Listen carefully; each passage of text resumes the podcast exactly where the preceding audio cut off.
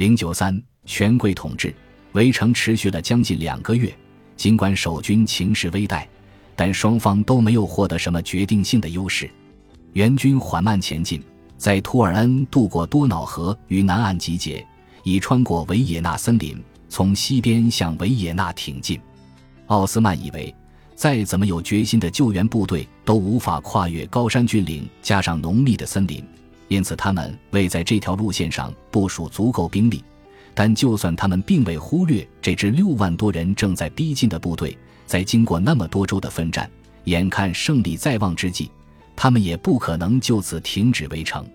索别斯基花了三天部署部队，奥地利人在左翼最靠近河流，德国人在中央，波兰立陶宛联邦的部队进入阵地较慢，则在右翼高地。梅尔季风的卡拉穆斯塔法的军队远少于对手，大约有三万多人，另外还有人数不明的摩尔达维亚人、瓦拉几亚人及克里米亚鞑靼人。激烈的战斗在九月十二日展开。一直持续到夜晚，上午的时候，大多数战斗均在近河的低地进行。但等到索别斯基与波兰立陶宛联邦的骑兵赶上其他部队时，他们终于可以开始联合进攻。这一天快结束时，敌军步步进逼，奥斯曼人溃不成军，眼看大势已去，还未战死的人无不望风而逃。围城最终失败，奥斯曼弃守的阵地惨遭劫掠。索别斯基的部队获得的战利品最多，其中包括奥斯曼统帅们的刺绣营帐，今天仍可见于克拉科夫与波兰其他地区的博物馆。未战死或被俘虏的奥斯曼士兵落荒而逃，他们饥寒交迫，一路直奔吉尔，在那里渡过拉包河。奥斯曼在维也纳战败的消息传至贝尔格莱德，苏丹闻讯大怒，扬言要处死卡拉穆斯塔法帕夏。并令其速来觐见，但大维齐尔称病不治。然而，很明显，他们必须尽快开始准备明年的战斗。不等梅尔季风的卡拉穆斯塔法来到贝尔格莱德，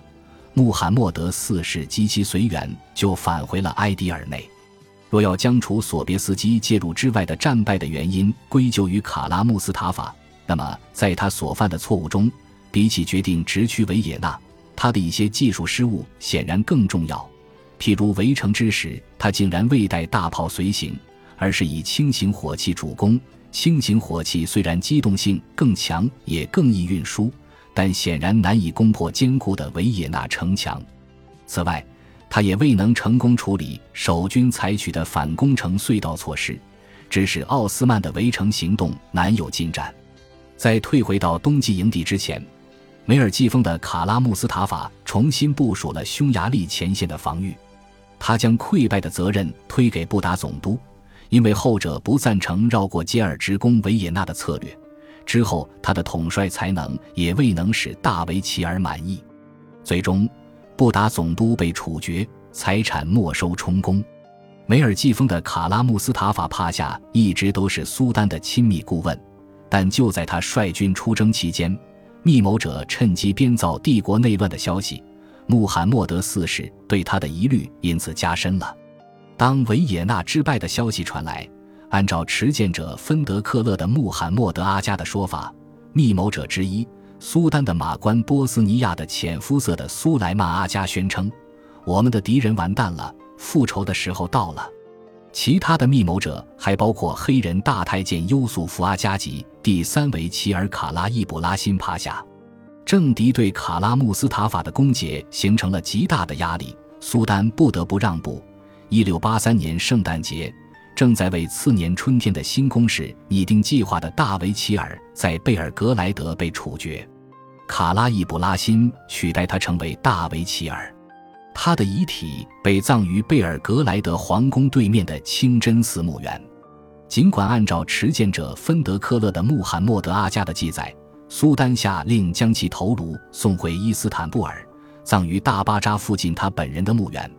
但现在人们普遍相信，现存于维也纳博物馆的头骨才是本尊。持剑者芬德克勒的穆罕默德阿加深信。